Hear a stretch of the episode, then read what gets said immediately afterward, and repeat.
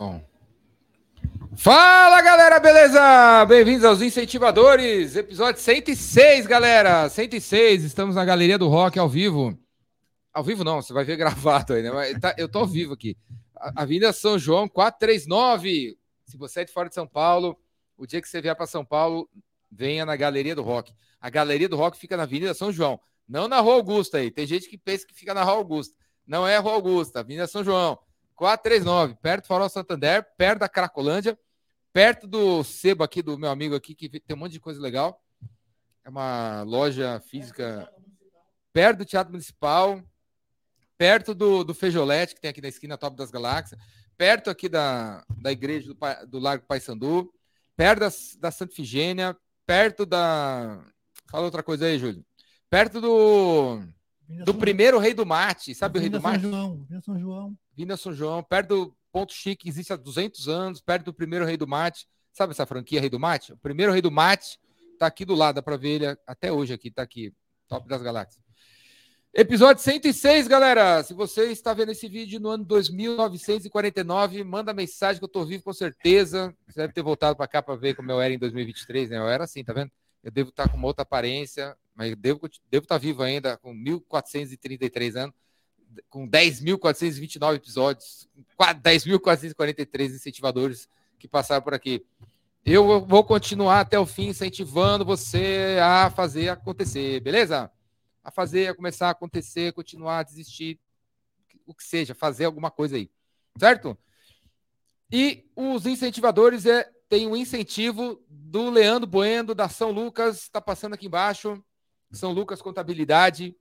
São Lucas é uma empresa de contabilidade, tem 800 clientes especializados na galera da internet. Se você tem comércio eletrônico, se você é um cara como eu que vende pela internet, as suas para, os seus Paranauê, Leandro Bueno, São Lucas, cara tem 800 clientes, 80 funcionários, atende gente no Brasil inteiro, top das galáxias.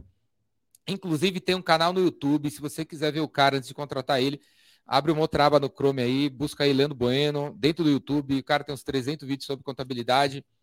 A São Lucas ela vai, ela vai ajudar você a pagar o que você tem que pagar, nem mais nem menos, né, galera? Porque às vezes a gente paga mais, a gente paga menos, tem que pagar o que tem que pagar. São Lucas, galera, se você tem um contador aí que você encontrar aí no shopping, você nem reconhece porque ele só manda boleto e DARF, e o cara não vai na tua empresa há mais de 12 anos, sabe? Deve ser o teu caso. Você tem um contador que não vai na tua empresa há mais de 12 anos. Então, troca pelo Leandro Bueno, cara presente, a equipe dele presente, vai colar em você antes, durante e depois de você contratar o cara. Leandro Bueno, São Lucas, está passando aqui embaixo.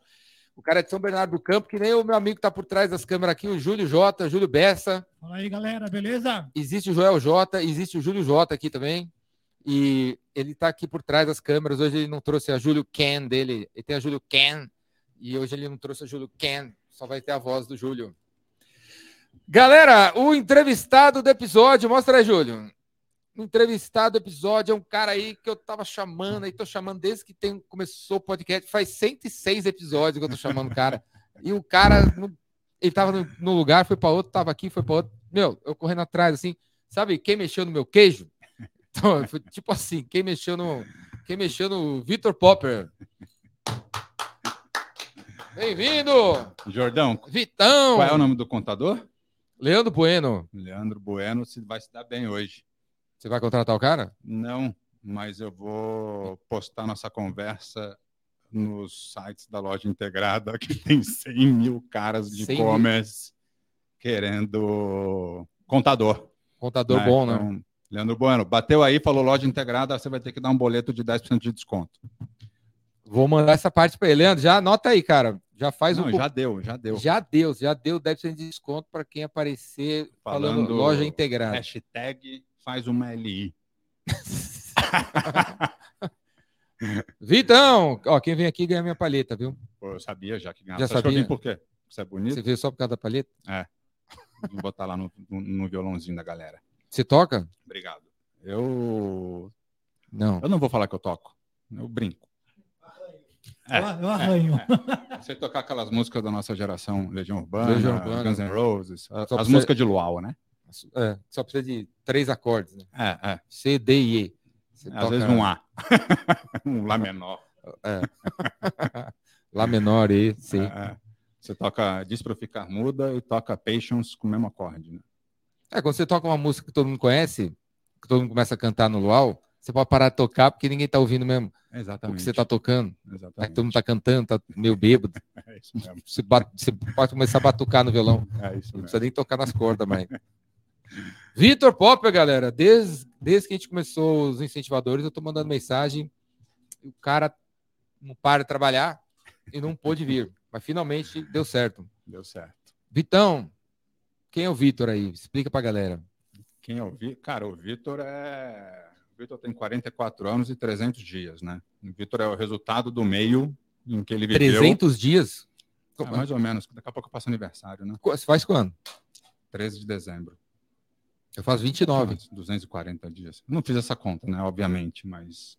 Eu sou o Ah, resultado que do você, meio. pensei que você contava todo dia. Não conto, não, conto, não dá tempo. Eu cara. também fiquei pensando no 300. Pô, Não 300? dá tempo, mas 300 eu Esparta. sou, na essência, eu sou resultado do meio que eu vivi. E amanhã eu já sou outro Vitor, porque tem mais um dia, eu vou ter vindo aqui, e eu saio diferente. Cada dia é um Vitor. Você presta atenção no, no, no- onde você tá, então? Para Eu absorver absorvo, e, e eu mudar. sou um cara ficcionado. Eu acordo todo dia me considerando um completo idiota Hum. para aprender alguma coisa. É, Sim, aí você fica procurando alguma coisa para aprender. Eu fico procurando, e ainda tem TDAH, então eu estou conversando com você, você vai ver que de vez em quando eu vou olhar para lá, vou olhar para lá, vou olhar para lá, e acho as coisas, assim, passa um avião, falo, nossa, um avião. Eu sou, meu Muda cérebro é conversa. meio louco. Eu sou um gerador de caos. Agora, 44 anos, influenciados pelo meio, inclusive por você. Eu falo assim, eu sou o resultado da convivência da minha mãe, que já faleceu, do meu pai, do Jordão, do Jansen, do, do Pedrão da Clearseio, tem um pouco de tudo eh, em cima de mim eh, nessa construção, e amanhã eu vou conhecer alguém que também vai me gerar algum impacto, e eu- é isso. Daquela turma que você encontra. Você ainda, ainda tem aquele encontro da. Você, o Alessandro, o Thiago. O Léo, Ah. o Galanternick, o Go- sabe que o Galanternick, a a minha filha e a filha dele estudam juntas, né? A gente ficou tão amigo que, Voltou na mesma escola. evoluiu. É, mas ah, sabe que eu vendi a Win, né, para a local web, porque o presidente da local web era o Flávio Jansen. E eu queria aprender com o Flávio Jansen, porque quando eu era estagiário lá em 98, 99, Aonde? era uma Estagiário. agência de publicidade no Rio, né? Você é carioca? Não, eu sou paulista, minha mãe era carioca, a gente tinha se mudado para o Rio. Eu me mudei para o Rio com 14 anos, 13, 14. E aí acabei fazendo faculdade lá e depois vim trabalhar em São Paulo. Então, eh, tenho muitos amigos no Rio. O meu R é carioca, né? Eu falo porta, né? E o que, que eu estava falando? Ao TDAH. O TDAH é bravo. Hoje vai ser Eu bom. tava- Hoje, hoje vai ser bom. Eu tava falando. aí, Eu não sou uma boa pessoa pra você perguntar isso, cara. Do Léo, do Galanternick. Tu- não, a turma. Se você ainda encontra a turma. Encontro a turma, lembrei. E aí eu estava lá, era planejador de mídia. Ah, é, você é É, estagiário, Planejador estagiário. de mídia, estagiário, era tipo diretor de planejamento de mídia online, porque não tinha ninguém acima de mim que sabia mídia online, porque não existia. Era, eu não falo que a gente pegou mato alto, a gente pegou um deserto.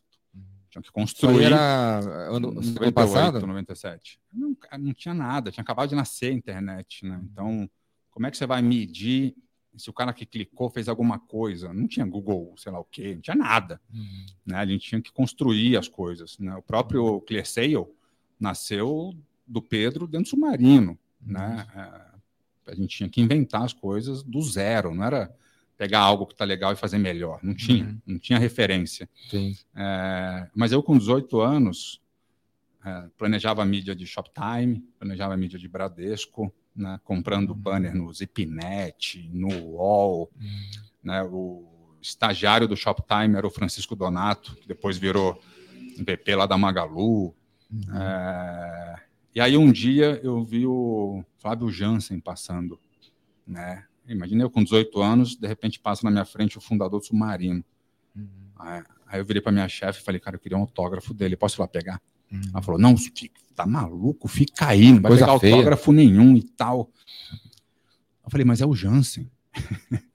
Ela, mas por que você quer autógrafo do Jansen? Eu falei, porque todas as vezes que eu pergunto alguma coisa para as pessoas do submarino, elas me mostram pensamento crítico e lógico. De Uhum. todos os clientes que eu atendo, o pessoal do submarino me ensina coisas que Eu não sabia. eu, eu, eu não tinha nem Nem por onde pensado. começar. E pessoas da minha idade, estagiários também. E eu pergunto: você pensou nisso sozinho? Não, o Jansen. Não, o Jansen. O Jansen me trouxe, eh, sem ele saber, a, a- a minha paixão pelo dado, né? De tudo, olhar dado, dado, dado, dado. E eu queria o autógrafo do Jansen. 98, 15 anos depois, né? Já com a All-in, eh, o All tinha procurado a gente para tentar comprar eh, a All-in. E de repente bate lá na porta a local web. Uhum. né? Eu falei, local web, o que que é local web na época, né? Ah, host. Eu falei, então, não é um negócio de host? Por que quer comprar a ferramenta de e-mail? Uhum. Aí entrei na internet, local web, apareceu presidente Flávio Jansen. Aí eu falei, ah, esquece o UOL, galera, eu vou vender para local web. Uhum. Por quê? Eu não, podia, eu não podia falar que era com a do Jansen, né? Uhum. Aí eu falei, não, cara, porque pô, a local web tem um monte de cliente. Fui vender para os meus sócios que a local web era melhor. E aí a gente evoluiu, né? A gente negociou com, com a local web e o contrato era um negócio desse tamanho, tinha que assinar folha por folha, né? E a gente conversou com o CFO da local web na época e ele falou, Vitor, você tem alguma exigência no contrato? Eu falei para ele, eu não li o contrato e não vou ler, porque meu sócio vai ler. Uhum. Eu tenho duas exigências. A primeira é que eu responda para o Flávio Jansen.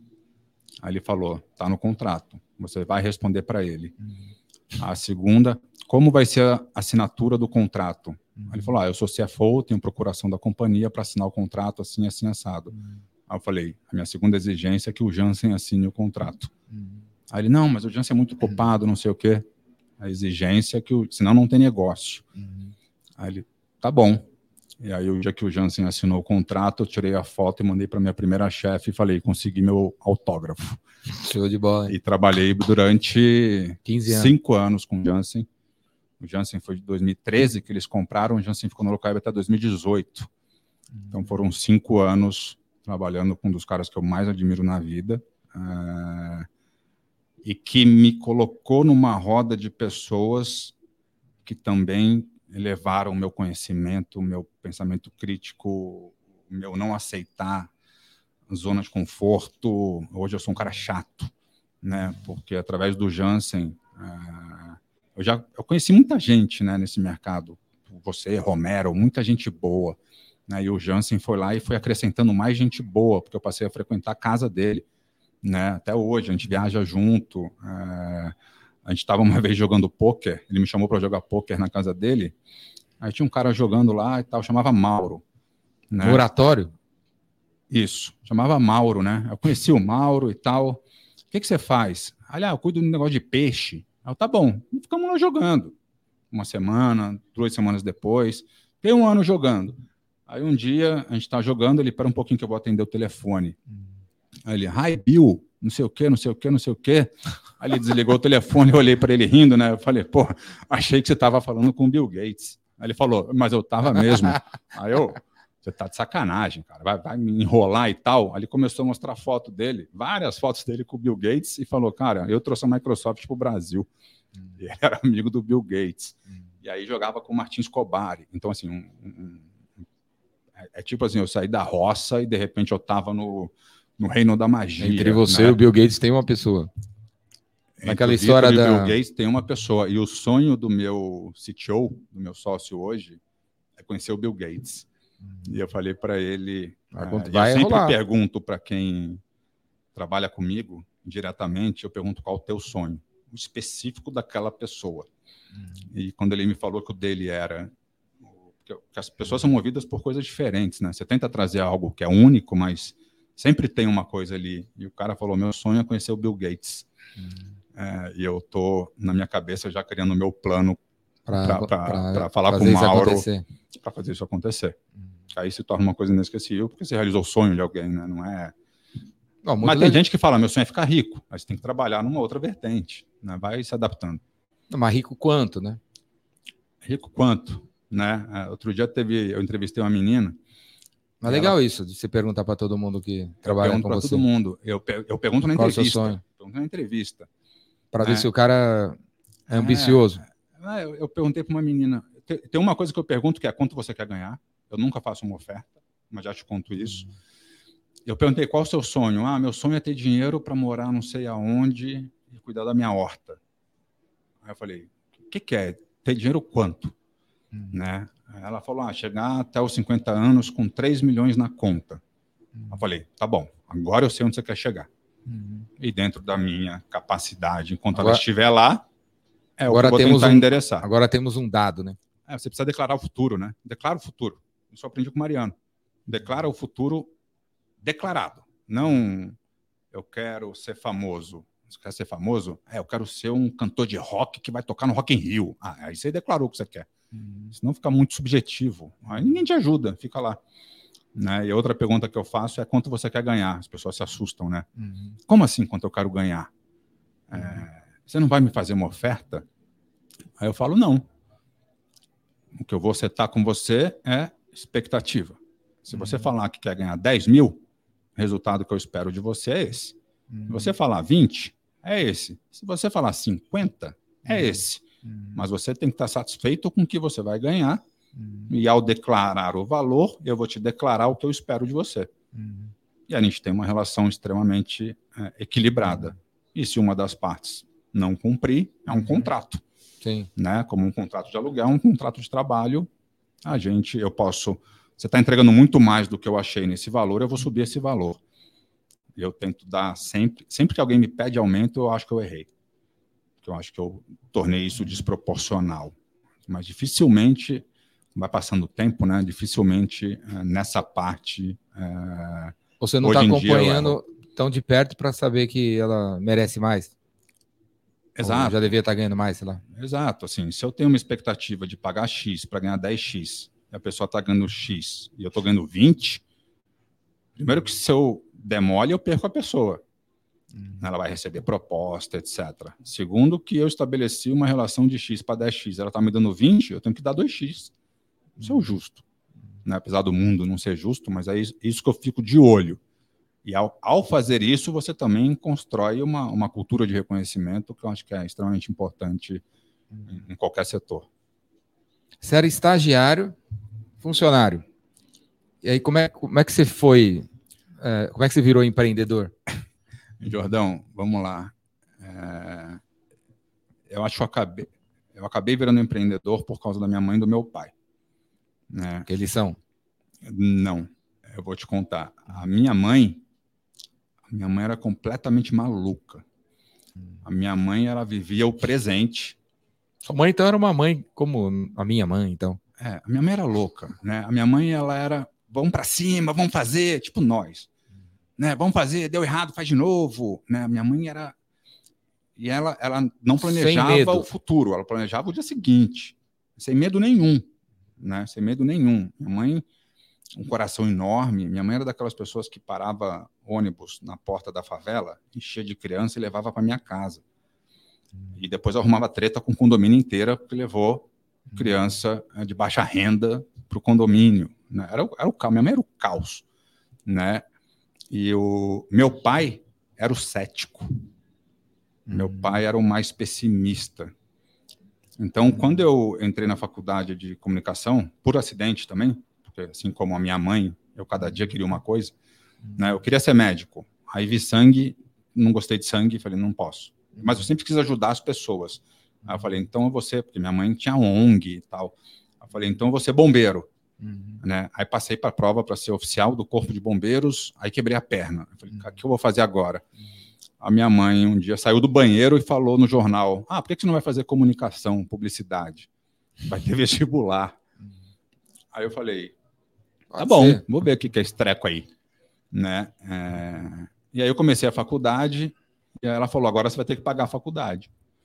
Eu falei: Mas você não falou isso antes, né? Ela, não, você vai ter que pagar a faculdade. Não sabia fazer nada, né? Aí um, um amigo meu falou: Cara, eu estou vendendo seguro de carro e plano de saúde, né? É, ganho um dinheirinho e tal. Eu falei: Tá bom, vou vender Vamos aí, seguro tentar. de carro, plano de saúde, e, e eu fui virar corretor, né? E meu pai, mais, sabe, o engenheiro que pensa no filho advogado, médico, meu pai aquela geração mais e meu pai, em tudo que eu tentei fazer na vida, ele com o pessimismo dele me fez mentalmente Pensar. ter que defender todas as tese. teses. É quase fazer um BP na minha cabeça. Meu pai não sabe disso. A primeira vez que ele escutava, essa é a primeira vez que ele escuta. Mas quando eu falava, pai, virei corretor de seguro, ele falava, putz, mas você vai ganhar dinheiro com isso? Naquela preocupação de pai. E eu, eh, sem ele saber, eu fui treinando meu pitch né? Não dá para ganhar dinheiro se eu vender cinco seguros por dia, assim, assado, eu tinha que fazer a tese. Isso para tudo, né? Então, eu virei um, quase que um empreendedor serial, já sempre com uma ideia muito bem fundamentada, é, porque convencer o meu pai é, foi a minha grande escola para depois convencer outras pessoas, né? E ter Show. virado um corretor de seguro, acho que foi é, o, o- o desconforto que me foi colocado é, brotou a natureza da venda, porque eu nunca achei na vida que eu fosse vender nada. Uma Uhum. criança tímida, quietinho, e de repente virei vendedor. Do nada. Do Mas teu nada. amigo dava umas dicas. Ou não, você resolveu não, o- a necessidade de pagar a faculdade, você. Eu acho Não, que, tem que dar um jeito. Eu sempre tive pensamento lógico, né? É, Então eu comecei a vender seguro. Eu ia vender seguro em Bangu, porque eu estudei que em Bangu se roubava mais carro. Aí depois eu ia vender plano de saúde. Qual era o maior ticket? Pessoas idosas. Onde elas moram? Copacabana. Eu fui para Copacabana. Aí comecei a entender que o que elas queriam era alguém para conversar, porque os filhos não conversavam mais com as velhinhas. Aí Eu sentava lá na mesinha de xadrez e ficava conversando com os velhinhos. E aí eu vendia o seguro para a velhinha, daqui a pouco meu telefone começava a tocar, é o flywheel da venda, que a velhinha falava com as outras amigas, né? Ah, tem um menino muito bonzinho, né, que me ajudou aqui, ficou horas conversando comigo e começava eh, a máquina de geração de lead dele. né? Exato. Né? Virava uma máquina de geração de lead. E eu comecei a, a gostar desse negócio, de entender o que, que precisa ser dito, o que, que precisa ser trabalhado para convencer alguém a fazer alguma coisa, etc. E acabei virando, me apaixonando por venda. Né? E aí me chamaram para ser estagiário numa agência de mídia online. Né? Eu cheguei lá, pô, mato alto, não sei o quê. Tem que vender? Tem. Você tem que vender para o Shoptime resultado, só que você também tem que comprar e tem que convencer o portal a vender mais barato. É, Você está Então, negociando o tempo caminho todo ali. na vida, né? É, Você negociou comigo de vir aqui 105 vezes e a gente conseguiu. Né? então a gente está sempre negociando. Aí eu virei estagiário. é, Numa época que eu falo assim, o mato era tão alto né, que você era o estagiário que, que vende, que compra, que atende telefone, que leva o café. Né? E dali eu fui trabalhar no, no Elefante. Lembra do Elefante? Lembro. O que, que era agenda mesmo? virtual.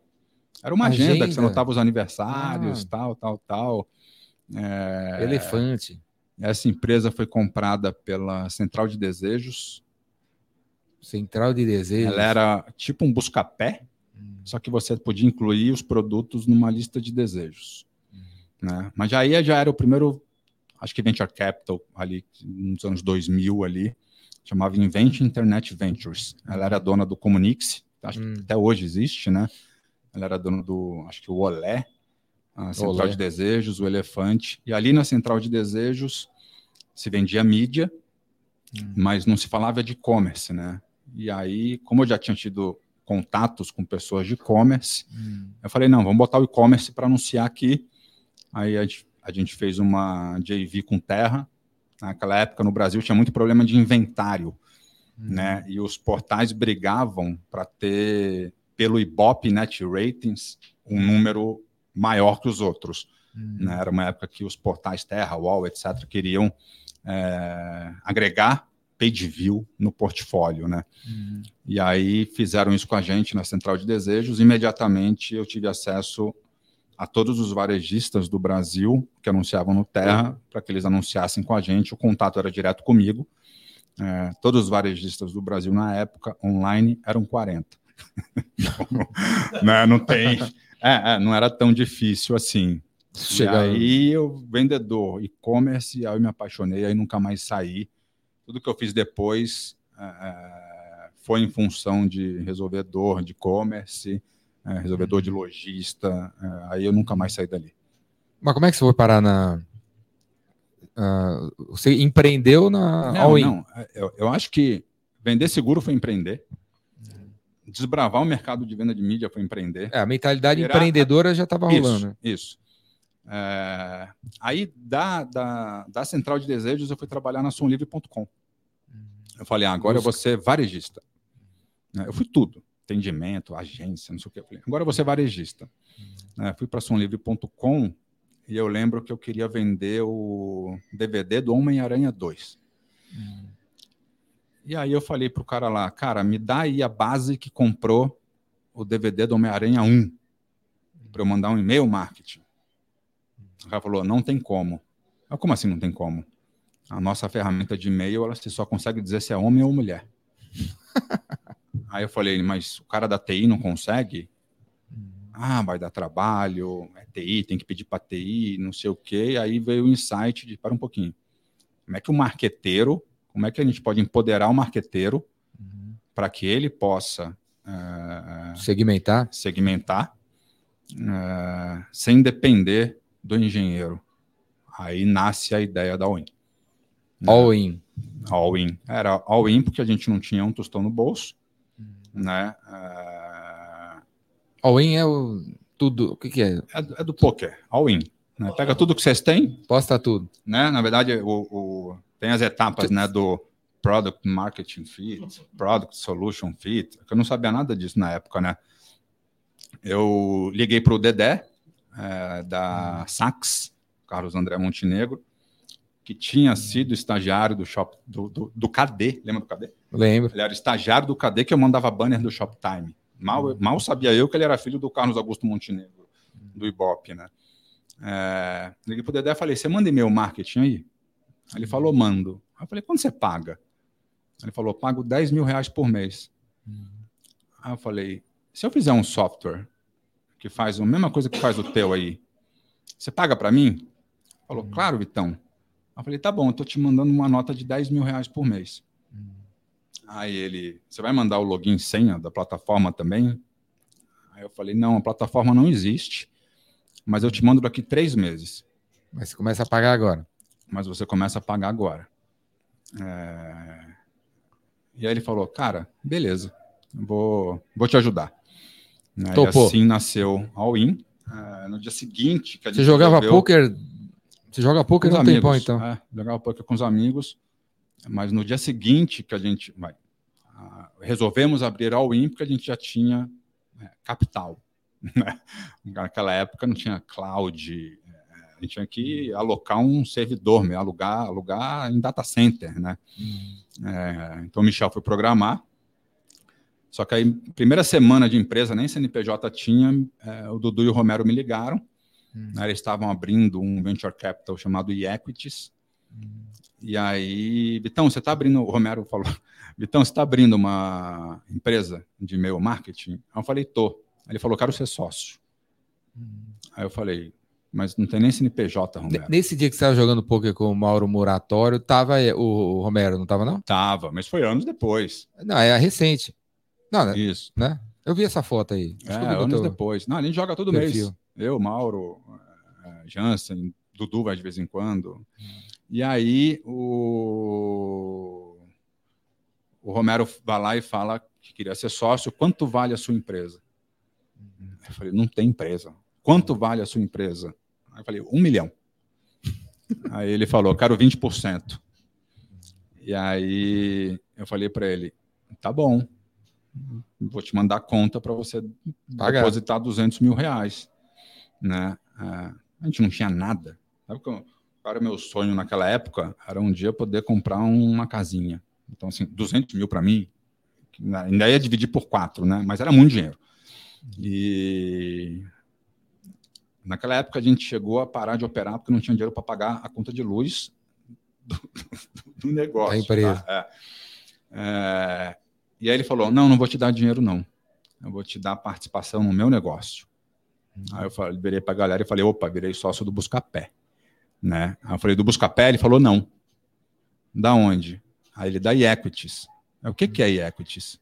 Ainda não abri. Aí eu falei. aí eu falei. Vaporware. Né? Aí eu falei, tá bom. A gente vai trocar ação? Ele falou, vai.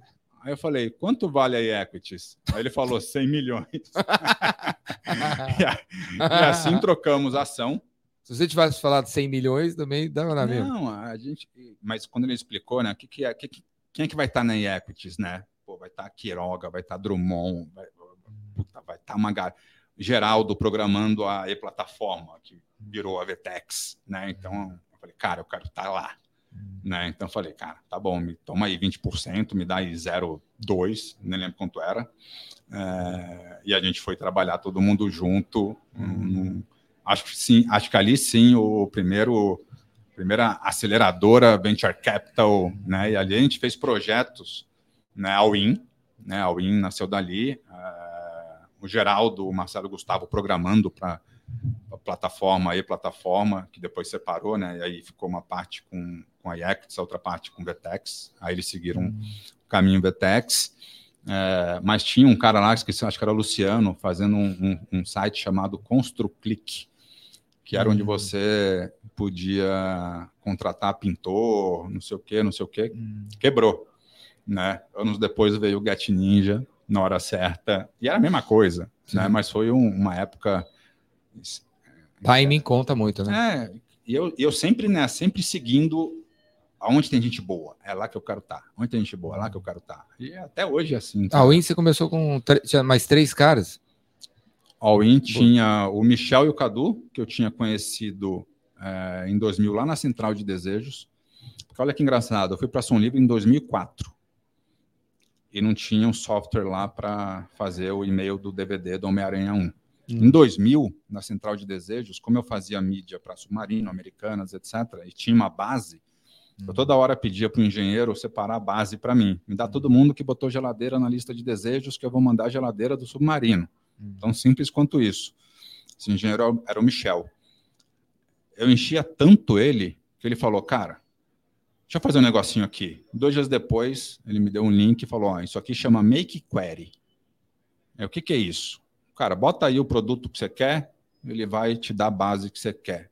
Então, em dois dias ele fez um negócio em 2000 que em 2004 na Som Livre não tinha, no Submarino não tinha, na Americanas não tinha, Ponto Frio não tinha. E aí eu falei, Michel, lembra daquele negocinho lá? Vamos fazer direito, uhum. né? Assim nasceu All In. Gente boa, hein, Michel? Sim. Você era, usu... comigo até hoje. você era usuário e o cara fez um negócio para facilitar a tua vida para você se virar sozinho. Gente boa. Exato, exato. Né? E, e numa época que uh, tecnologia, as empresas de tecnologia, digital, etc., você não tinha muito esse negócio de qual é o Servir usuário. qual é o driver, qual que é a meta daqui, dali, porque era tudo muito novo. Então ele chegou da cabeça dele e resolveu fazer. Não é que ele alinhou com alguém, que alinhou com outro, que. Hackeou tudo ali te ajudou. Ah, resolveu. E, então, essa resolução dele, mais outra dor que eu encontrei quatro anos depois, eu falei, galera, vamos abrir um negócio aqui, já arrumei o chat de 10 conto. Uhum. E, e, arrumamos, e, e, assim nasceu a Win em 2007, início, janeiro de 2007. É, mas depois o, o, favor do Carlos André Montenegro eu tive que devolver depois, em 2009. Uhum. tive que sair da Win por um tempo. Uhum. Foi uma história engraçada, Jordão, porque... Você saiu da Win por um tempo? É. Em 2009, a gente tinha... É, é, dominado grande parte do mercado, porque a gente, de fato, é, fez um negócio diferente, não era mandar e-mail para homem, mulher, São Paulo e Rio. Né? A gente estudou é, o problema de entregabilidade de e-mail, né?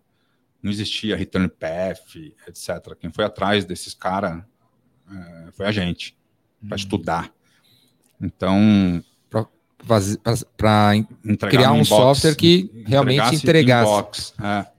E-mail eu lembro, na caixa. Eu lembro que a gente chegava no, no ponto frio e falava: olha, manda metade dos seus e-mails com o teu software atual, metade com o nosso, depois a gente se fala. Duas horas depois o cara ligava e falava: pelo amor de Deus, manda um contrato.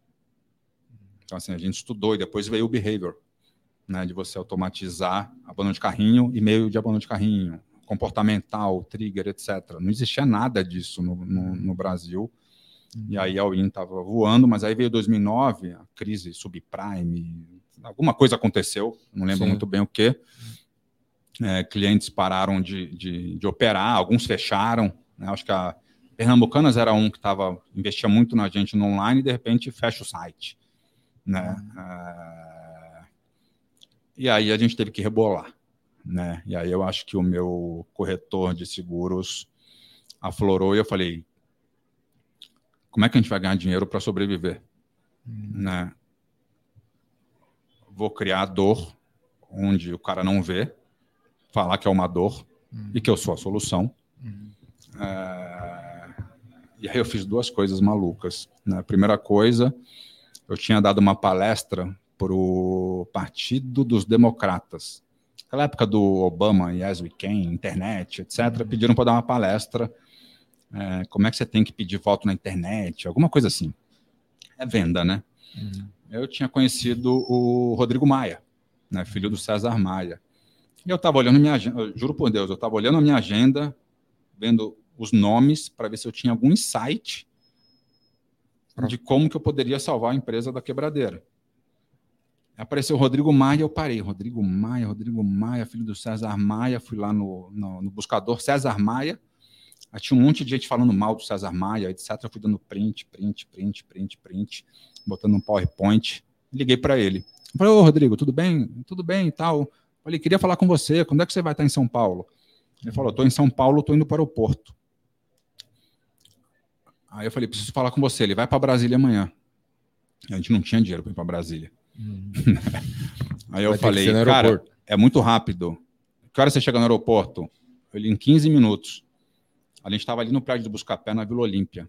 Eu hum. tinha um paliozinho. Ele tinha a terceira, a segunda e a quarta marcha. Né? Era ruinzinho mesmo o carro. Né? Peguei o paliozinho, deixei na porta do aeroporto, não parei nem no estacionamento, encontrei ele na escada rolante. Hum. Ele falou: preciso embarcar. Eu abri o PPT, falei: olha aqui, estão falando muito mal do seu pai. Aqui, aqui, aqui, aqui, isso aqui tem que, tem que ir para a área de PR, não sei o quê, papapá, assessoria. Aí ele, como é que você sabe isso tudo? Aí eu falei, por causa do nosso software. Uhum. A gente tem um software que monitora né, isso aqui tudo, é, classifica e pode mandar. Ele, quanto custa? Aí eu, 5 mil. 5 mil era a conta daquele mês, que a gente precisava ter a mais. Aí ele, tá bom, manda o contrato. Aí eu voltei, galera, consegui 5 mil. Né? Aí o Michel, o que, que eu preciso fazer? Eu falei, você precisa fazer um robô que vai ficar varrendo a internet buscando César Maia, César Maia, César Maia, vai botar tudo isso aqui num PPT e a gente pede para a moça que varre aqui o chão uhum. para ela ler e se ela gostar ela faz joia, se ela não gostar ela faz negativo uhum. e a gente consolida isso e manda para os caras uma vez por mês. Uhum. Acho que foi a primeira ferramenta de monitoramento de rede social né? Depois a gente evoluiu o produto, né? Virou, a gente teve alguns clientes grandes, acho que Natura, eu não lembro direito, mas não era nosso core, né? Mas foi foi um carpado de, de uma resolução ali. É, e a outra, eu, eu pensei num projeto para Sax, né? Chamava Consultora Sax que era blogueiros ensinando pessoas. Esquece o nome blogueiro dessa época, tá? Não tinha. Né? Era, os pré-influenciadores. É, exatamente, né? É... Foi quando eu conheci o Google Gloss, né? Eu conheci ele como Bruno. É... Depois ele ficou famoso tal. Aí montei um projeto e fui lá na Saks. Eu ia vender esse projeto. É, é... E aí quando eu cheguei na Saks, estava o pessoal da Globo.com lá. E aí o Carlos André ia fazer uma reunião com eles antes da minha. O pessoal da Globo entrou e o Dedé falou: Vitão, para você não ficar aí, fica aqui dentro. E aí o pessoal da Globo começou a tentar vender lá o plano de mídia, uhum. né, uh, do ano para a Saks. Era um plano de mídia de 5 milhões de reais, que era muito dinheiro para a época. Muito dinheiro para a época. E o cara lá falando, você vai ter aqui a capa do ego, e vai ter isso, e vai ter aquilo, tantos page views. Esquece, uhum. não tinha programática, esquece essa parte hoje. Era Sim. comprar page view, né? E eu, aficionado por dado, uhum. fui planejador de mídia, Participando da reunião. Do nada. Assistindo a reunião, fui varejista. Na minha, na minha cabeça, enquanto o cara mostrava a apresentação dele, eu ia transformando aquilo em resultado para saques. Quando acabou a reunião, e eu quieto. Quando acabou a reunião, o Carlos André, pô, tá fechado, manda o contrato, não sei o quê, papapá, papapá. O que, que você achou, Vitão? Aí, quando ele levantou a bola, eu, eu, a minha resposta foi: eu achei uma merda. O cara da Globo aqui quase me mataram. É, aí ele falou: peraí, peraí, por quê? Aí eu falei: porque você vai ter X milhões de impressões, etc, etc. Sua taxa de conversão vai ser de 1%, não sei o quê, vai vender isso aqui, isso aqui, isso aqui vai ter devolução, não sei o quê, é ROI 1. Você vai gastar 5 milhões e vender 5 milhões. Para mim é ruim. Para você é bom? Aí ele falou: não, isso não dá, não roda operação. Eu falei: mas é isso que vai acontecer. Aí ele virou para os caras e falou: não vou assinar. Não vou assinar, vou assinar só um mês. Uhum. Aí os caras, não pode um mês, não pode um mês, não sei o quê. Eu falei, então não vou assinar. Eu confio no Vitor, eu não vou assinar. Uhum. Aí os caras, tá bom, um mês. Uma semana depois ele me ligou e falou, Vitão, gastei 100 mil essa, essa semana. Aí eu falei, vendeu quanto? 99 mil. Aí eu falei, ROI 1. Uhum. Aí ele falou, preciso que você venha para a Sax e monte um time de marketing inteiro do zero para tocar isso aqui. Uhum. E eu call in, ainda é, Começando. quase quebrando, quase quebrando, né? E eu falei, eu vou, uhum. mas você vai contratar a consultora Sax, um produto que a gente desenvolveu, e o meu salário vai ser em cima de resultado, uhum. e você vai pagar para all-in não vai pagar para mim. Ele estava onde como mídia? UOL, Buscapé, Terra.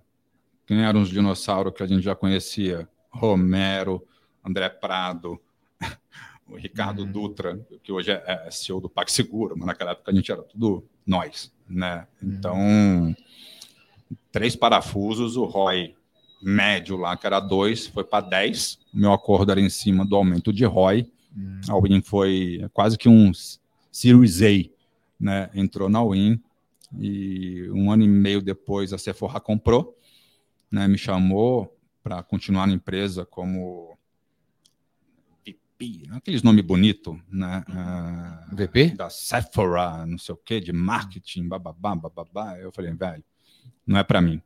Né? Não, porque aqui tem que usar as camisas, uh, as cores da empresa quando vier trabalhar, roupa social, não sei o quê. Eu falei, eu tenho um business, chama All-In né? Eu preciso voltar para ele. Eu vim para cá, agora eu preciso voltar. Eu vim para cá para salvar ele.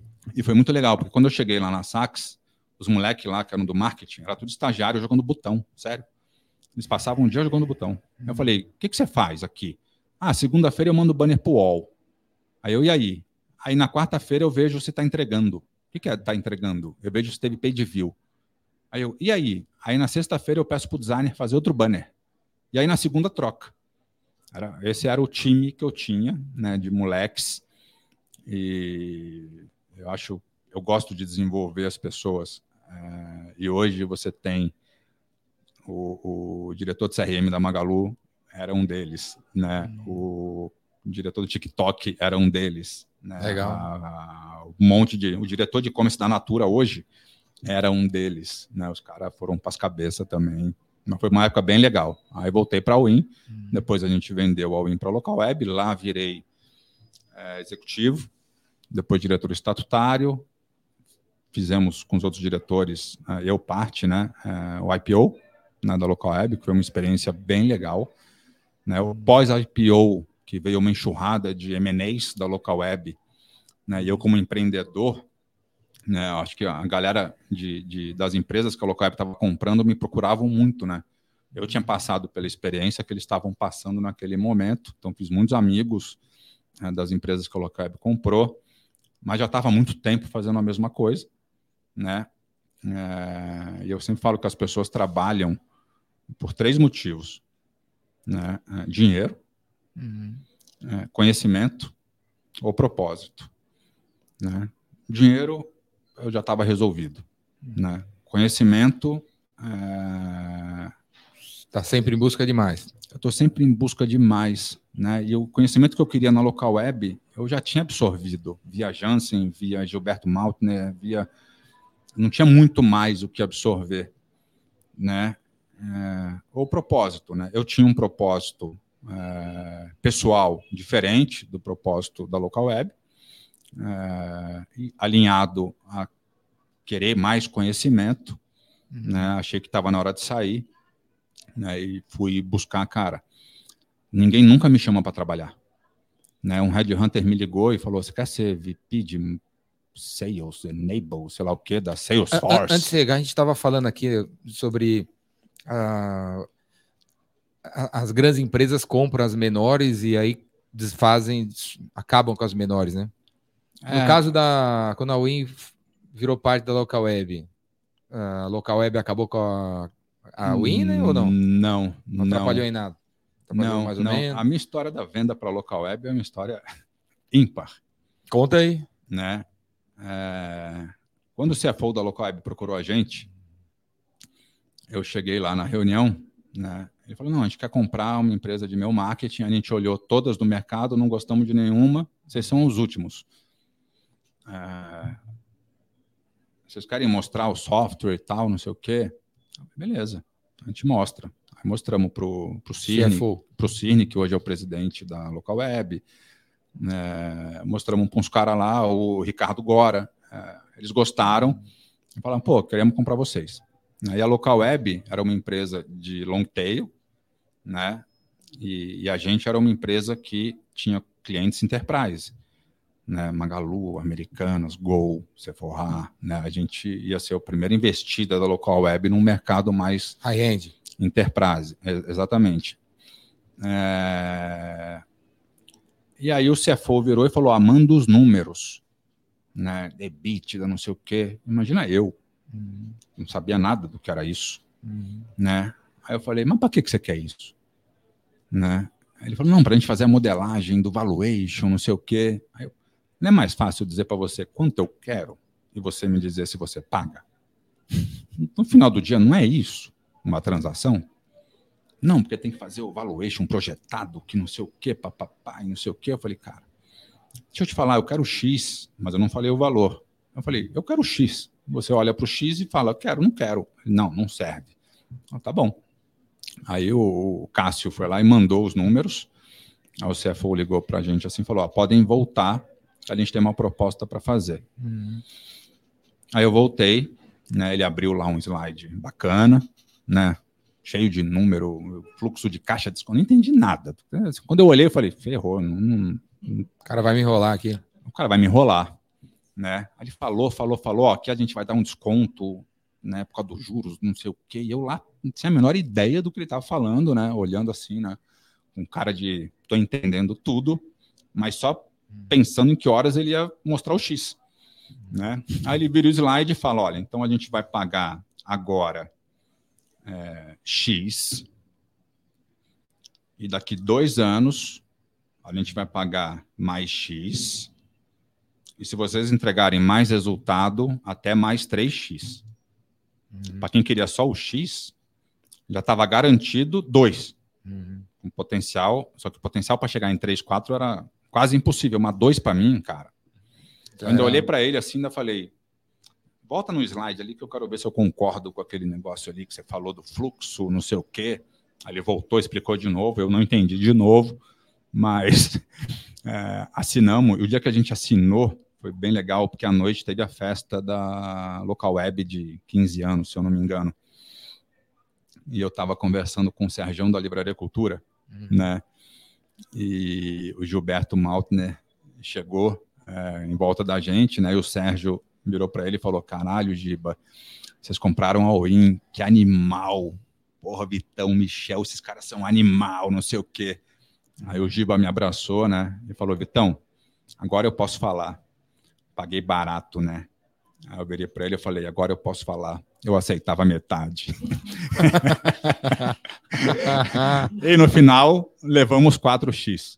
Porque aí, quando chegou no, na fase de earnout, eu falei, nossa, impossível chegar no número. Aí eu fui olhar é, quanto que os clientes pagavam, né? Aí eu olhei lá, Ricardo Eletro, 3 mil reais. Eu falei, 3 mil reais? Aí lembrei que o Marcelo Ribeiro, quando foi abrir a Ricardo Eletro, falou, Vitão, não tenho dinheiro. E o Ribeiro eu conheci, ele vendendo chaveirinho de gravação. Marcelo Ribeiro, cara. Quanto tempo que eu não vejo esse cara? O Marcelo Ribeiro, ele bateu na porta da Central de Desejos. Ó, oh, tô com, quero falar com o Vitor. O segurança falou, tem um cara querendo falar com você, era o Marcelo. Hum. Ah, eu, eu, eu, trabalho numa empresa chamada OPECO, de distribuição de importados, não sei o quê, e a gente abriu um site chamado Store. E eu vendo esse chaveirinho que grava, queria botar no teu site. Eu olhei para ele e falei, olha só, como é que eu vou falar para o meu chefe que eu vou tirar o banner do Submarino, uhum. que me paga por clique, e vou ah, botar o chaveirinho da Store, que você está me dizendo que só vai me pagar se vender. Uhum. Aí ele, como você vai fazer? Eu não sei, mas eu estou precisando. Eu falei, cara, você parece ser um cara legal, eu vou botar. Uhum.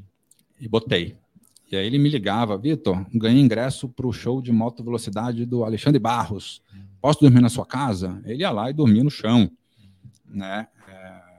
Tempo vai, tempo vem, esse cara virou CEO de Submarino, CEO de, de Ricardo Eletro. Uhum. Né? Hoje é um baita amigo.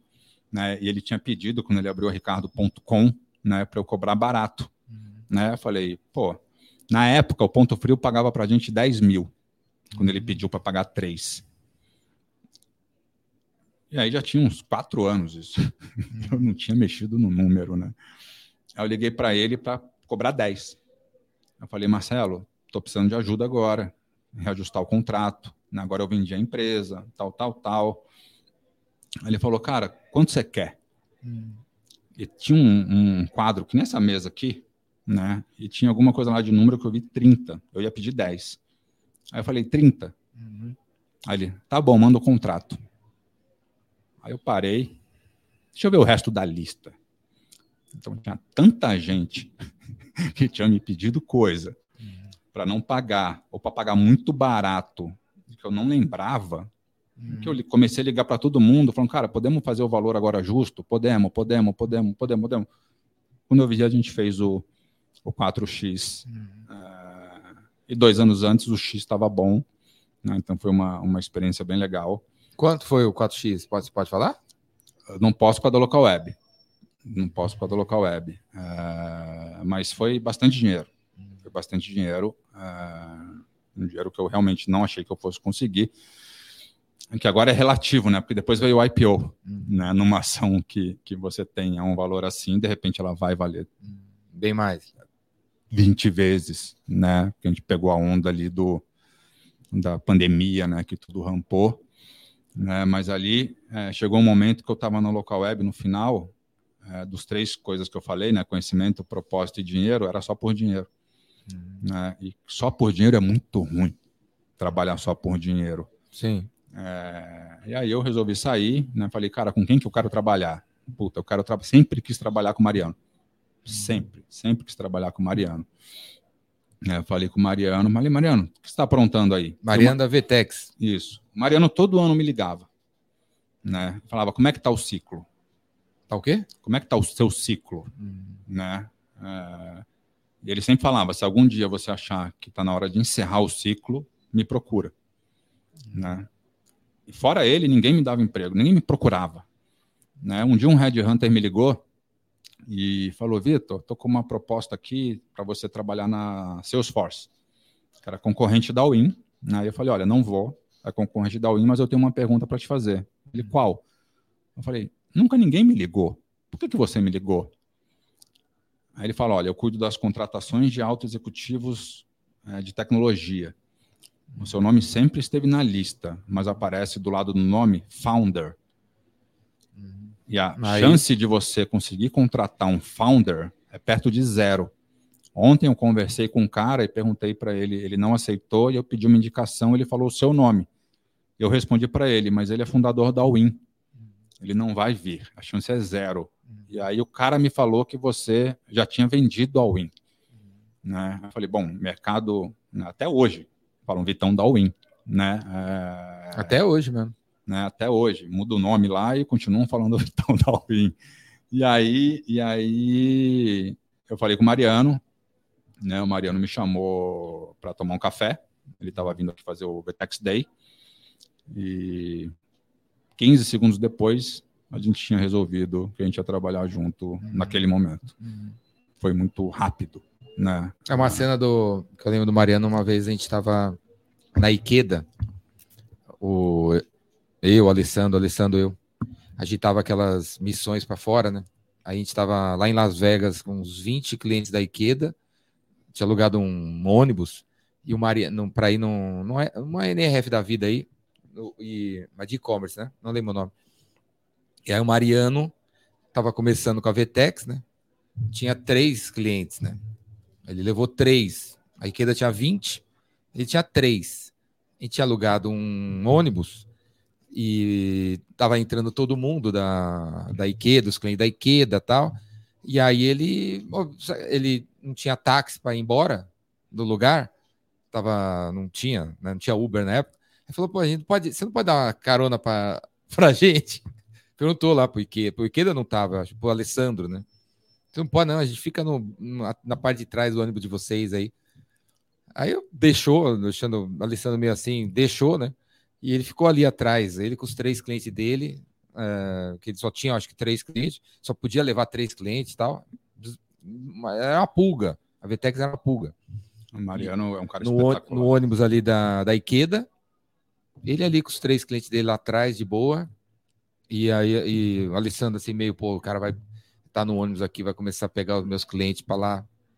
Agora, você tem um cara que tem Mas três clientes dessa... e faz isso, e depois olha para ele onde ele está hoje você não pagaria para trabalhar com esse cara? Eu sempre falo.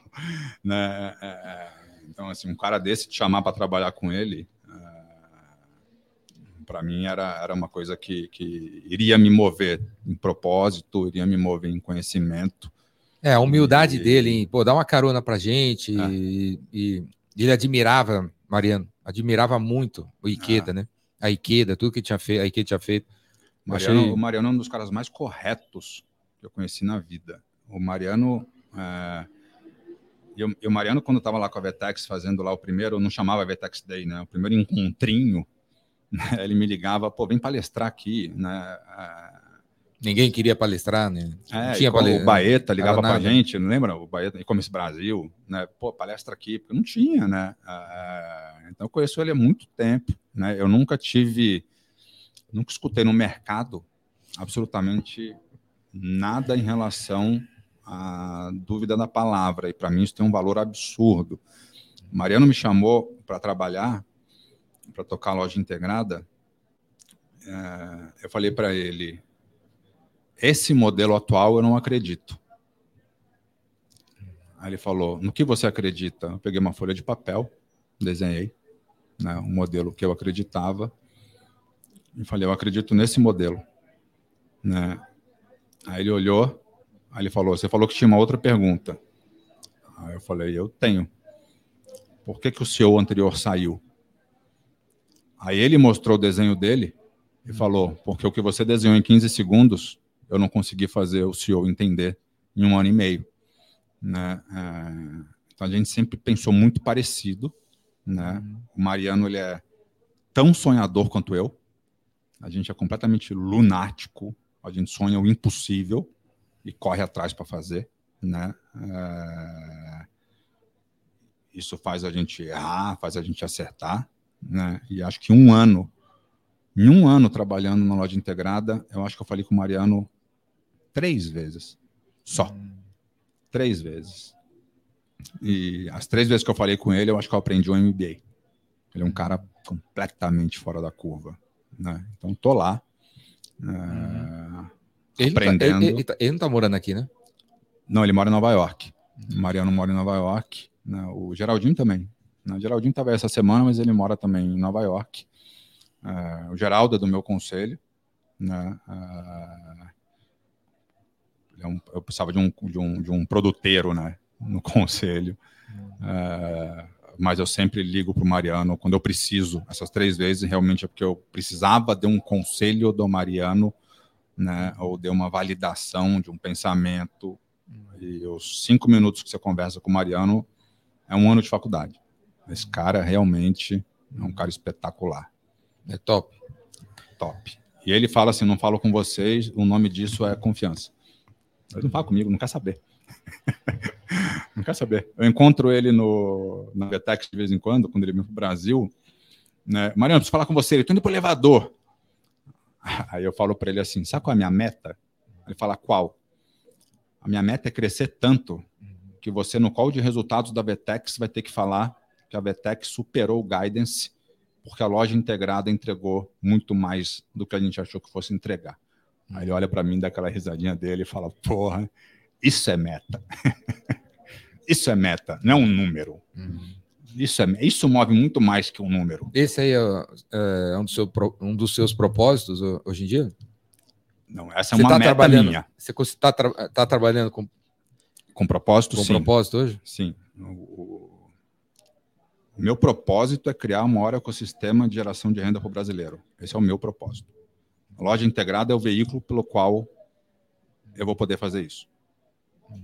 Tá, então, uh, e isso é um pouco do desenho que eu fiz. Né? Uh, eu não quero criar uma plataforma de comércio. Eu quero criar um ecossistema de geração de renda. E o Mariano já é, já é, já está nesse caminho? Já não, o primeiro ano que eu fiquei lá foi um ano de ajuste. Né? A empresa estava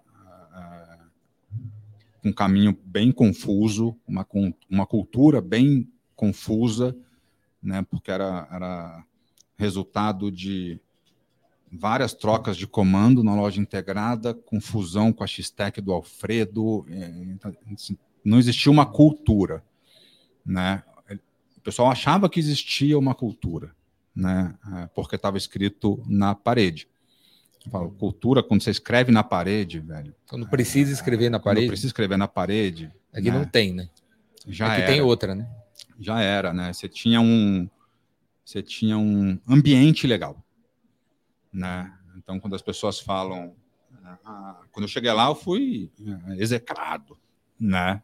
Pelas atitudes, etc né, o ENPS, né, a nota que os uhum. funcionários davam de satisfação para a empresa era 63, uhum. foi para 14.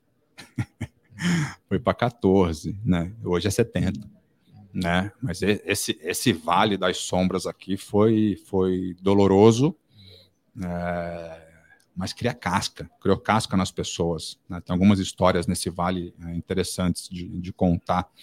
É, mas hoje a empresa está super bem. Mas esse ajuste você não faz em um dia.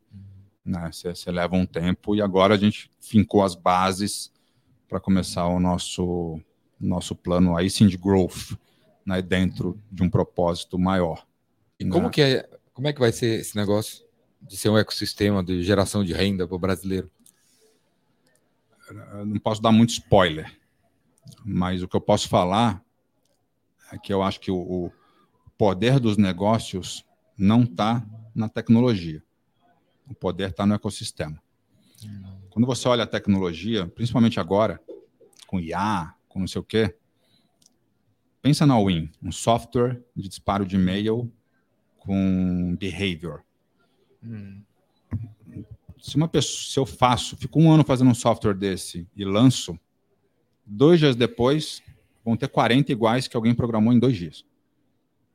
Né? Então, é, é, o commodity né, se tornou muito mais frágil do que era antes. Né? Então, o poder do ecossistema, quando eu olho, hoje ele é muito voltado a vou montar um ecossistema para capturar mais valor dessa pessoa. Share of wallet. O Sim. cara paga a plataforma, eu vou colocar um RP meu para ele pagar meu RP, ele contrata a agência, então a agência vai ser minha, né? É, é o ponto de vista de criar um ecossistema para monetizar a base. O que eu quero é criar um ecossistema para monetizar para a base. Para a base ganhar dinheiro. Monetizar o cliente. Não tomar dinheiro do cliente. Ele ter mais oportunidade de, de monetizar. Exatamente. Né? Como eu vou fazer isso é o que eu não posso, de fato, declarar.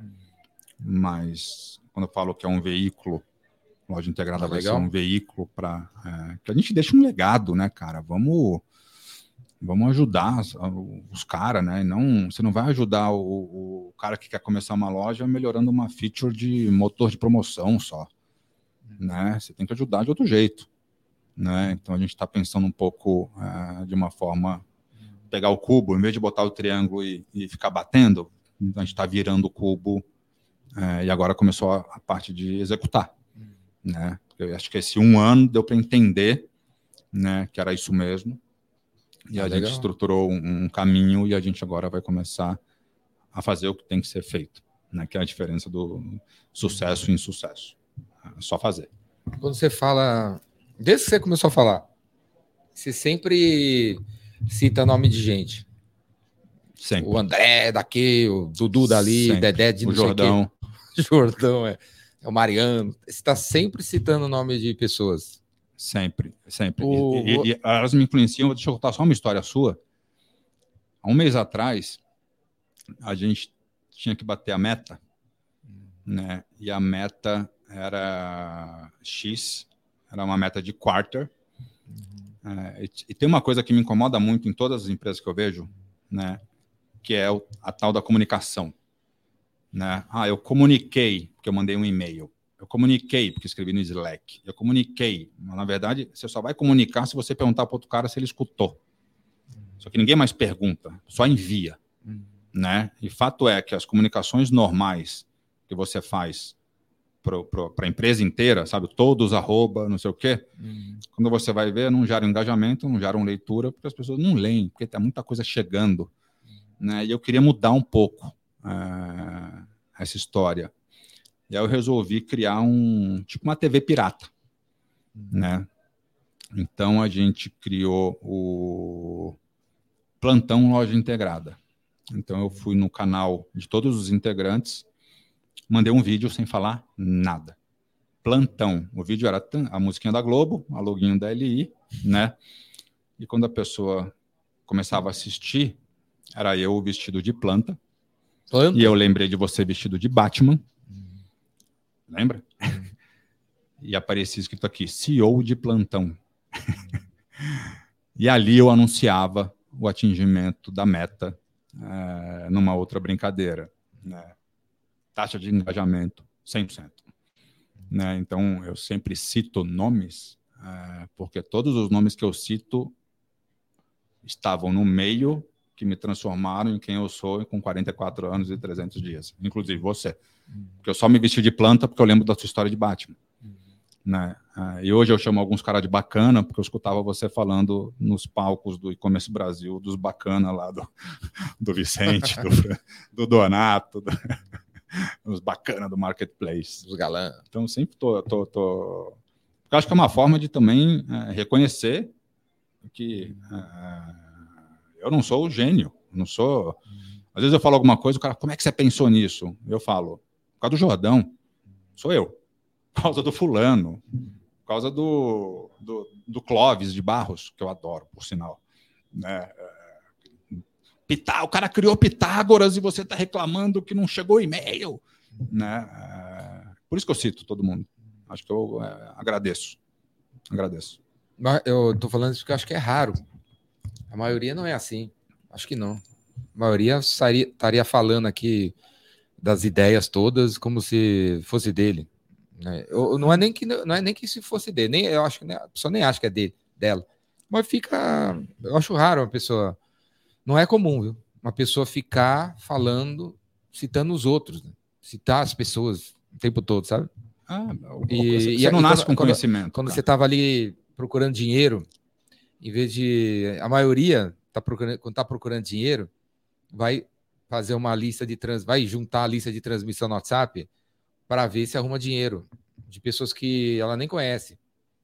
Eu, eu achei interessante você falar é, na hora que está procurando dinheiro, você fala assim, você ali passando seu celular, vendo o nome das pessoas para ver o que, que, você podia. É, eu estava vendo é, o nome das é, pessoas para ver se. Que será que, que alguma podia... dessas tem alguma dor que eu preciso resolver? É, então. Aí você chegou lá no cara lá e inventou a parada, foi lá para o aeroporto. Exato. É muito legal isso aí.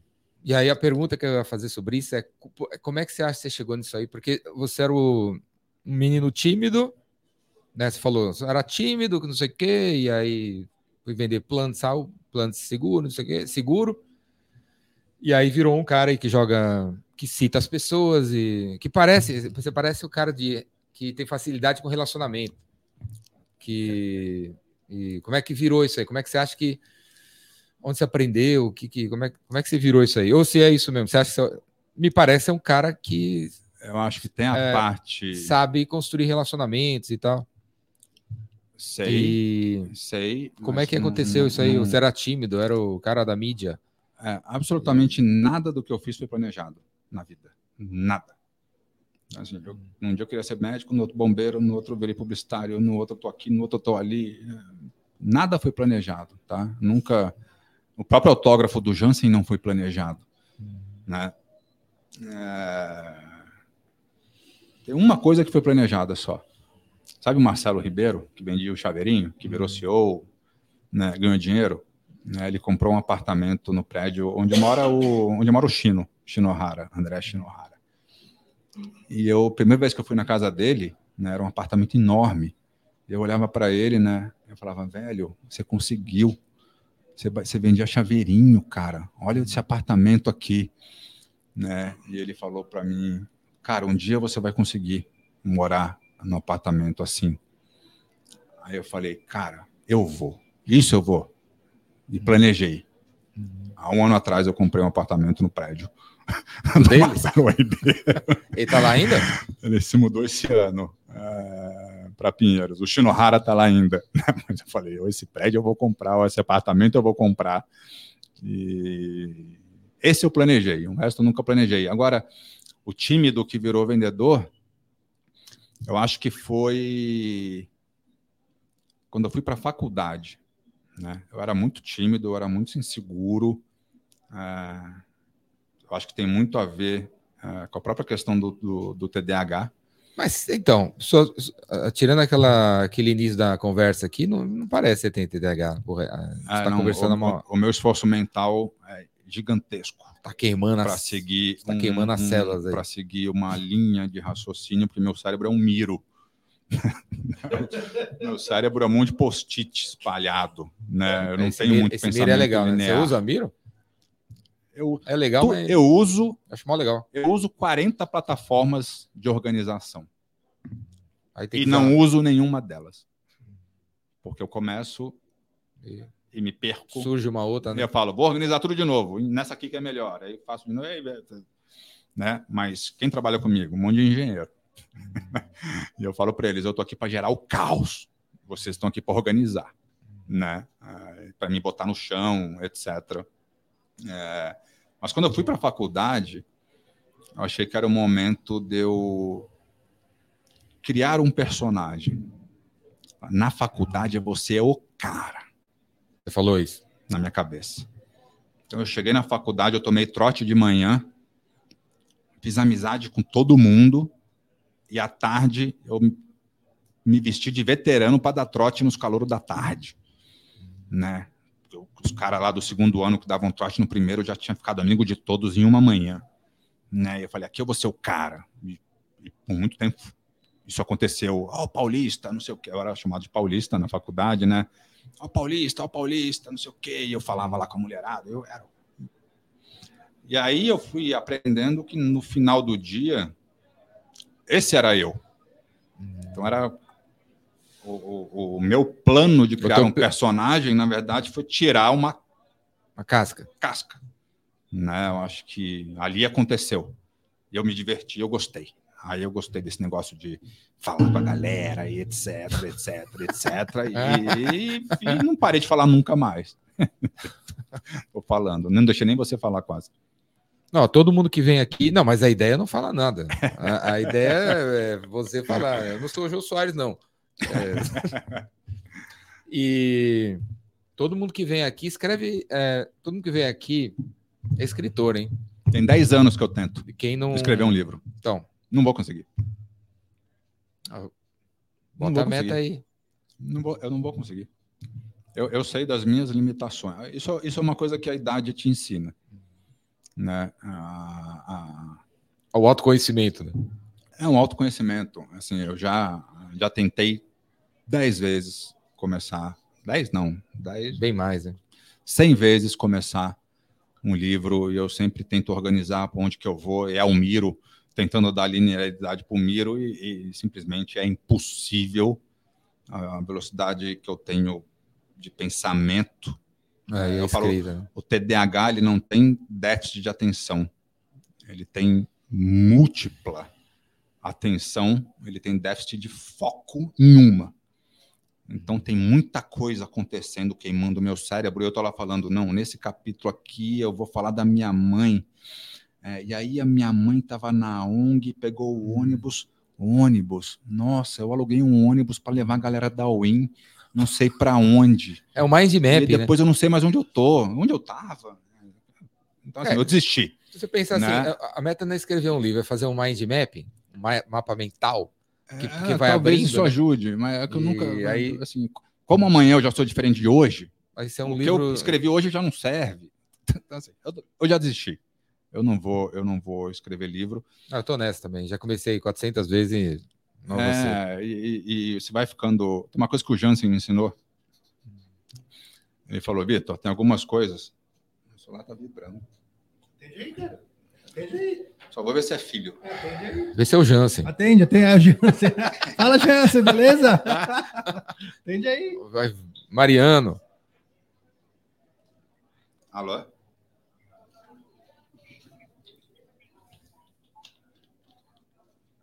Não sei, Jordão. Que horas são? Cinco e meia. Cinco e meia. A gente acaba até às seis? Tá acabando. Tá acho acabando, que eu vou. Eu estou dando uma entrevista no centro, mas acho que dá tempo. Do centro espírita.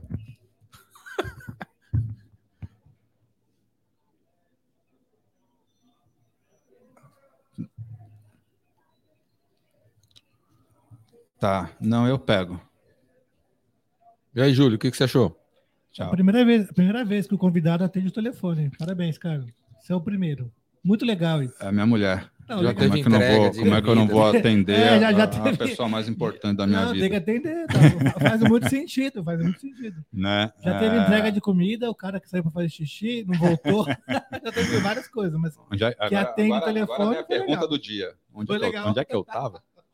Onde é que eu tava? Não sei mais onde eu tava. É, também não. Tava falando do Jansen, livro. Jansen tava me ensinou alguma coisa. Tava falando do livro e o Jansen ensinou uma não, coisa. Não, o Jansen me ensinou uma, uma coisa que é, é Vitor, às vezes você tem um pensamento e você entra num processo de validação. Então, às vezes você chega lá e fala, pô, acho que essa pessoa não vai render. Você ou genericamente? O Jansen me ensinou. Eu acho que aquela pessoa não vai render. Que eu vou ter que desligar aquela pessoa. E você entra num processo de validar o que você pensou. E no processo de validar o que você pensou, você pode destruir a pessoa. Porque você vai querer expor a pessoa para os outros para o dia que você mandar embora, todo mundo falar, você tem razão. Né? Você vai colocar pessoas em situações em que ela vai se envergonhar. É, e no final, você vai, como empresário, perder um ano um processo de validação.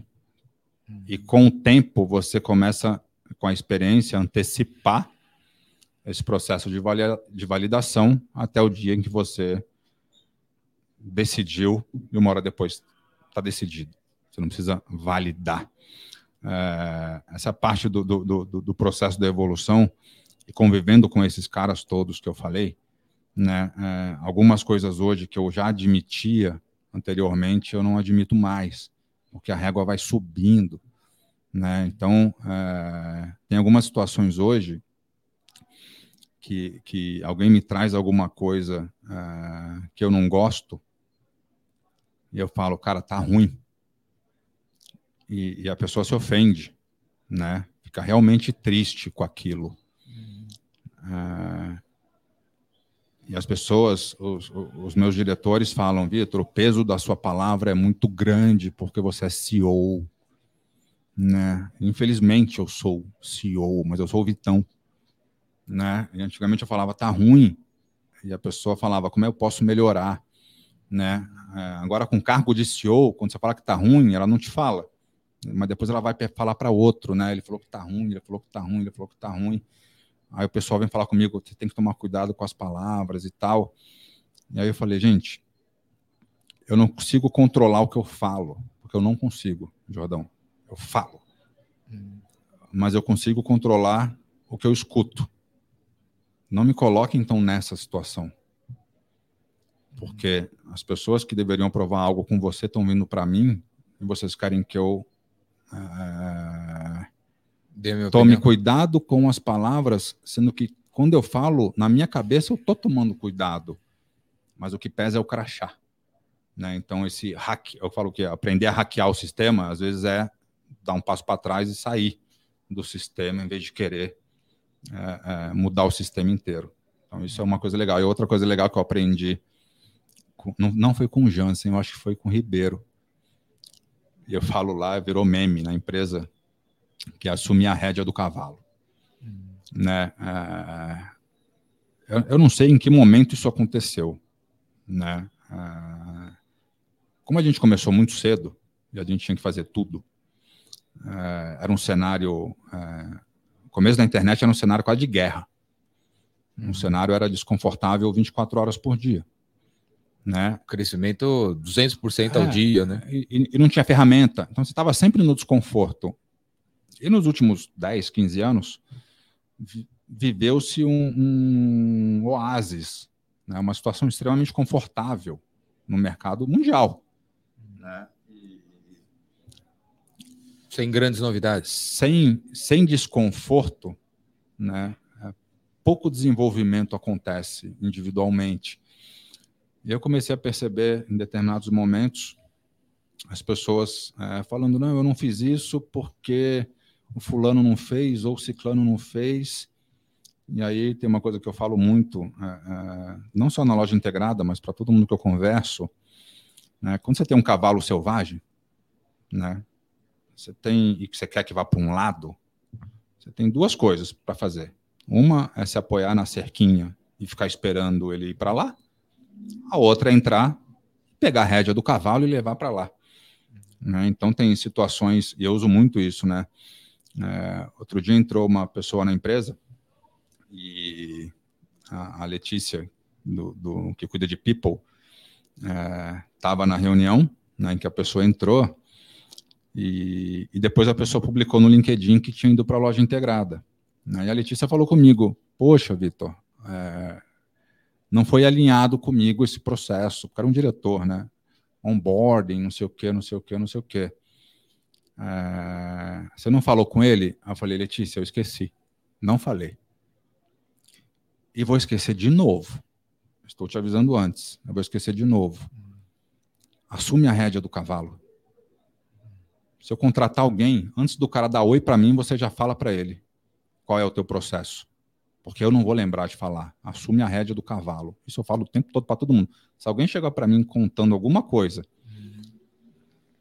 que não realizou porque alguém que deveria fazer alguma coisa não fez, a minha resposta é: assume a rédea do cavalo. Agora não preciso nem explicar. Todo mundo já sabe. Fala, assume a rédea do cavalo. E assim você vai criando a cultura da solução e não da. Da proatividade. Exato. Né, da proatividade. E eu acho que eu fiquei mais chato com isso, justamente é, é, passar a conviver muito tempo com você, com Mariano, hum. com Jansen, com Galanternick, com Léo, com caras que são é, é, outliers, né? Então você fica menos paciente, né? Isso alguns gostam, alguns não gostam, né? E lá na, na loja integrada, quando eu entrei, só eu não contei para ninguém ainda, mas quando eu entrei lá tinha um, antes de entrar, eu nunca tinha de CEO, eu era um empreendedor que virou um CEO, founder, founder que virou um CEO. E eu fui chamado para ser CEO. E eu falei, o que faz um CEO? Né? Não tinha chat GPT ainda, né? Hum. Vou ligar, vou ligar para os caras, né? Quem Os foi CEO? CEOs. Jansen. Né? Liguei para o Jansen. É, aí para o Jansen eu perguntei, qual conselho, Jansen, você pode me dar? Mas o Jansen eu já sabia o que ele ia falar. Né? E o Jansen ele fala, tá tudo no PNL. vai para o PNL até o papel higiênico rosa, que está tudo lá. Lá você vai achar um dinheiro que é gasto com uma agência que não presta o serviço. Lá você vai. Está tudo lá. É, mas eu liguei para a Paulinha, que era CEO do PayPal, liguei para o Shinohara, que já tinha sido CEO de Philips, Netshoes, não sei o quê, para o Ribeiro. Uhum. Cada um foi me dando uma, uma, uma dica, né? E Um deles me deu uma dica que eu achei interessante. Vitor, o maior problema quando você entra na empresa é, é, que eu procuro solucionar é entender quem é detrator de cultura e tirar o mais rápido possível. Legal. E aí, quando eu entrei lá, perguntaram. Eu entrei na loja integrada, tinha tido um layoff da Vetex, no mesmo dia. Aí perguntaram se eu tinha ido para lá para fazer um layoff. Aí eu falei: não, não tenho absolutamente nenhuma instrução para fazer layoff. E aí, um tempo depois, eu fui provocando as pessoas que trabalhavam comigo. Né, eu sempre falo, cara, eu estou tranquilo. Cheguei no momento em que eu estou tranquilo, porque eu sei o que vocês estão fazendo e eu sei qual é a capacidade de entrega de vocês. Vocês estão tranquilos? No dia seguinte, tinham 25 pessoas numa lista que eles falavam que não precisava. E aí a gente foi desligar. Não era para economizar dinheiro, não era para nada. E a Letícia, de People, ela chegou um dia antes para mim e falou: Vitor, eu queria garantir mais seis meses de computador para quem sair e plano de saúde, acho que três meses. Tudo bem? Eu falei: tudo bem. Tudo bem. E ela ficou a noite fazendo conta, não sei o quê. Eu falei: tá bom, Letícia. E aí, no dia seguinte, uh, tiraram umas 25 pessoas e o pessoal pediu um, uma reunião. Eram, na época eram 150 pessoas. É, num, num, não sei se é um app, um site chamado sli.do, Slido, Slido. Slido? Slido, é. Era um lugar onde você fazia pergunta Sim. e a pergunta podia ser anônima. Né? As respostas, né? As perguntas podiam ser Também. anônimas, as respostas quem ia dar eram os diretores. Eu e os diretores. Então eu estava lá com os diretores. Uma pessoa pergunta: quando teremos uma pessoa sênior de people? Com a menina de people do meu lado. E tinham 10 curtidas na pergunta.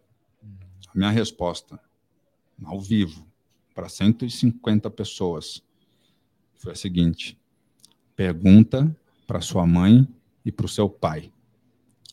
Hoje, no jantar, você conta o que você fez e pergunta para eles se é essa educação que eles te deram.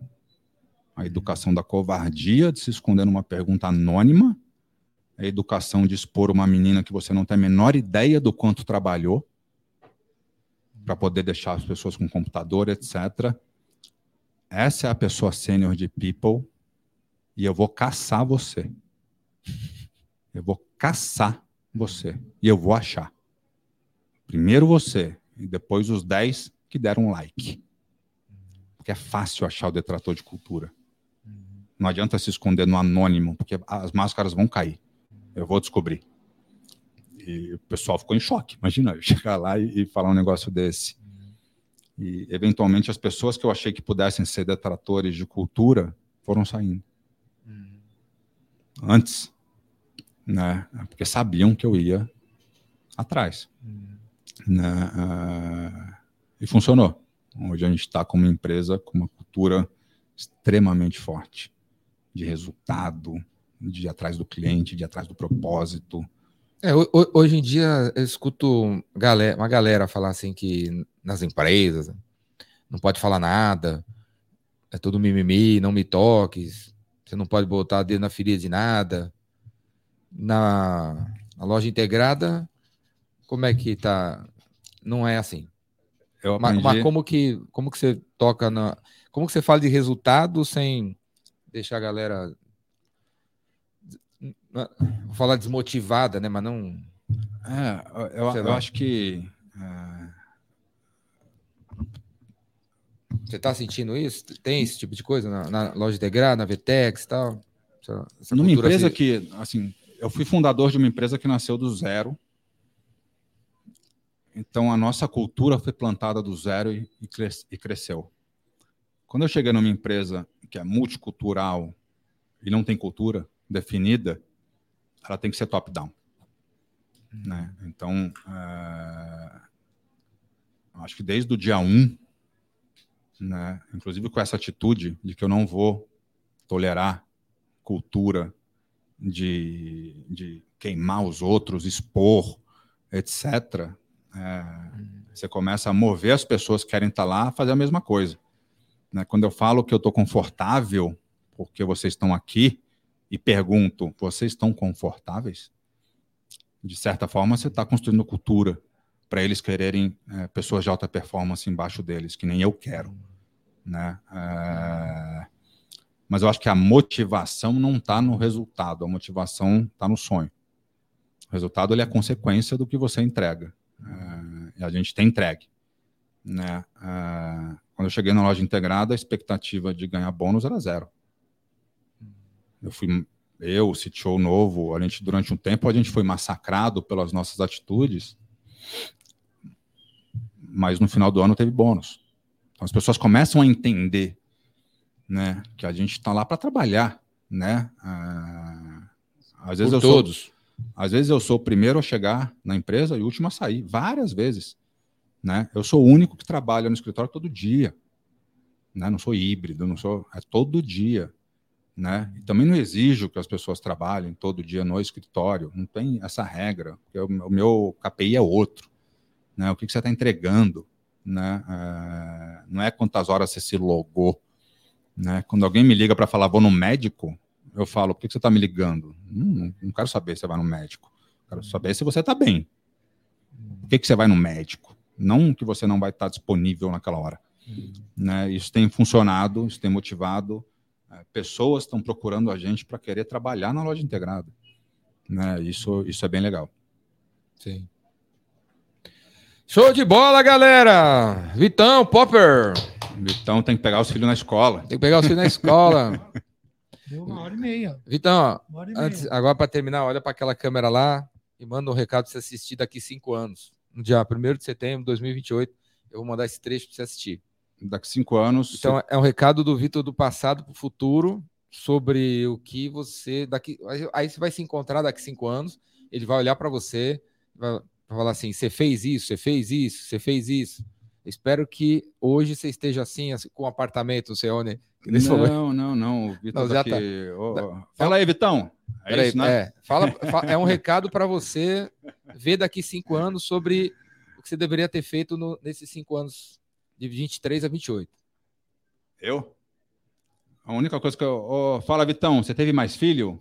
Né? Acho que não, porque você já fez, já tem três filhos, mais três enteados, são seis crianças, mais cachorro. Acho que você não fez mais filho, mas eu tenho quase certeza que é, o time que você montou né, conseguiu realizar o propósito pelo qual é, você trabalha hoje. E provavelmente agora você está descansando, porque você já trabalhou muito na vida vai viajar com as crianças mesmo para as faculdades, para dar volta no mundo, que agora é só diversão, que daqui a pouco vem os netinhos aí, tamo junto. Tamo junto, Tamo junto. Certeza, né? é isso aí, galera. Então, tá olhando por loja. Gostou? Adorei. Adorei. Quer Gostou? Falar? Gostei. Adorei. Você quer, quer falar alguma coisa que você não falou? Alguma coisa que eu não falei, foi na época, em 2013, 15 milhões de dólares. O quê? All-in. o X. Ah, o X? Agora você sabe. Mas não tá gravando, né? Apaga essa porra. não tá ao vivo. Não, não tá ao vivo. Pronto. Show de. Não falei, mas você queria saber? Eu queria Agora saber. Obrigado, então. Valeu, velho. Parabéns, viu? Parabéns. Peraí, vamos tirar uma foto. Falou, galera! Valeu, abraço!